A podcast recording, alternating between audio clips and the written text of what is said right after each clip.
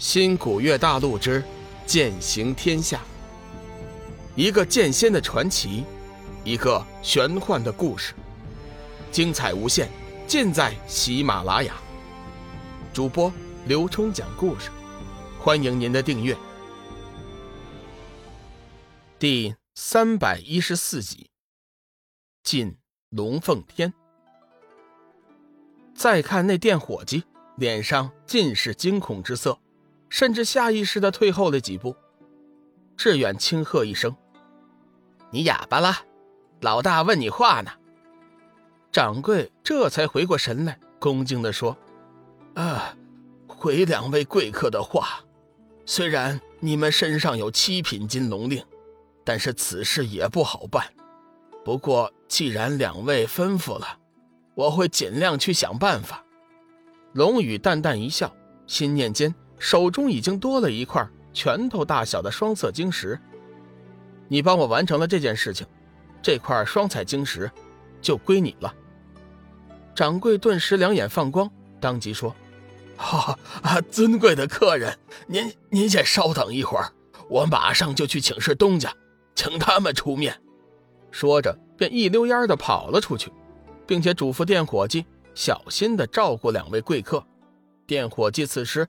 早就没了先前的热乎劲儿，言语之间似乎很是害怕两人。龙宇很是惊奇：“你这是怎么回事？怎么一会儿就变脸了呀？”哎，对了，我问你，你是不是想修炼呢？听到修炼，店伙计身体微微一颤，重重的点了点头，随后又微微叹息：“哎，像我这样的废人，哪里有资格修炼呢？”龙宇犹豫了一下。突然说：“我这儿有几手符咒之术，今天你也帮了我不少的忙，就当是我答谢你的。找时间你可以练练，虽然无法让你长生或者是获得更大的力量，但是也算是一门绝招，想必日后你也会用得上的。”说着，便拿出了几张以前他曾经练习过的中低级符咒，递给了电火机。电火机突然伸手打了自己一个巴掌，激动的自语。我，我这是在做梦吗？志远走过去，伸手在电火计的头上狠狠的砸了一个暴力。白痴，当然不是做梦了。谁叫我们老大心好，见不得别人受苦呢？电火计这才颤抖着双手，将那符咒古卷接了过来，扑通一声跪在了地上，狠命的给龙宇和志远磕头不已。龙宇并没有阻止他的行为，而是淡淡的说。虽然我不知道你的过去，但是我在你的眸子中却看到了痛苦和仇恨。有些事情我也经历过，希望这些符咒之术能够帮到你。记住一句话：我命由我不由天。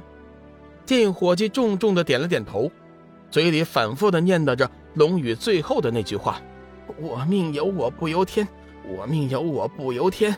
停了一下，电火计突然站起了身来，感激说。多谢两位贵人提携，我一定不会辜负你们的期望。今日就此拜别，他日柳毅若是有所成就，定当相报。说完这句话，店伙计便头也不回的走了。哎，老大，你说他这是去哪儿啊？我也不知道啊。不过我想他不会再留下来当店伙计了。龙宇看着柳毅消失的背影，只淡淡的说道：“老大，为什么传他符咒？”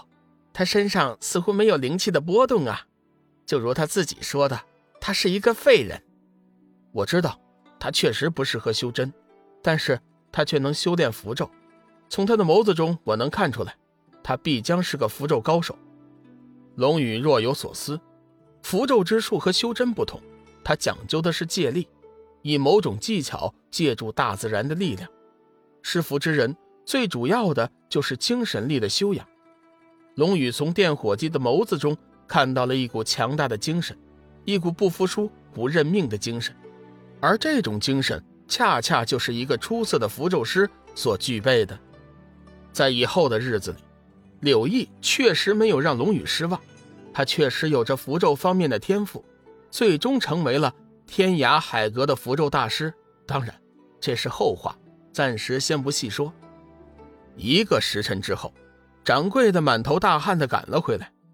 哎，两位尊贵的客人，你们吩咐的事情我已经帮你们办妥了，我随时可以带你们前去呃散仙的聚集的地方。掌柜一边说着，一边贪婪的看着桌子上的双彩晶石。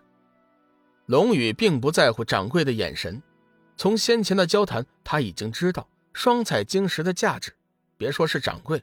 即便是散仙看到如此珍宝，也会动心。龙宇终于体会到了城主的富有。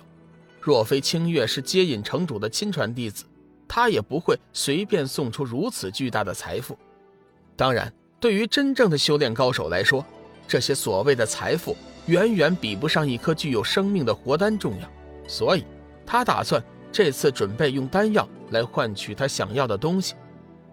我说话算数。这是给你的酬劳。龙宇依照约定把双彩晶石递了过去，掌柜急忙小心的把双彩晶石收进了自己的储物腰带，随后满脸堆笑的伸手递给龙宇一张四色的金卡。两位贵宾，这是我东家龙凤商行的大管事，叫我带来给你们二位的总行的超级贵宾卡，你们收了这卡。就是我们龙凤商行的朋友，日后只要你们有需求，我们龙凤商行的各个部门都会鼎力相助的。龙宇淡淡一笑，接了过来。只见上面雕刻着一龙一凤，正合龙凤之意，显然是尊贵身份的象征。两位贵客有所不知啊，像这样级别的金卡，我都是第一次见到啊，整个海阁也找不出上百张来。龙凤金卡是龙凤商行特制的会员卡，按照尊贵等级分为五等，以上面的颜色作为区分，最高为五色，最低为单色。据说五色金卡只有除太虚散人之外的九个城主才能拥有，一色金卡也不过区区百张。如今龙宇得到了四色金卡，可见龙凤商行对他的重视。随后，掌柜便带着两人。通过层层关卡前往龙凤城中散仙聚集地龙凤天，掌柜将两人送到了结界入口，交代了几句，随后便返回了。龙凤天并不是他那样的人能进去的，先不说资格问题，光是龙凤天天生的灵力压制就是无法承受的。穿过结界之后，两人正式进入了龙凤天，阵阵浓厚的灵气伴随着强大的压力。顿时向两人涌了过来，两人急忙暗中运功抵抗，这才松了一口气。龙宇暗暗吃惊，怪不得说海阁龙凤城中皆是五转以上的散仙，若非五转的修为，一般散仙进来根本就无法承受这强大的灵力压力。两人走了一会儿，已经完全适应。龙宇感觉生命之灵兴奋地运转起来，像是恶鬼一般。狠命的吸收着四周的灵气。本集已经播讲完毕，感谢您的收听，下集精彩继续。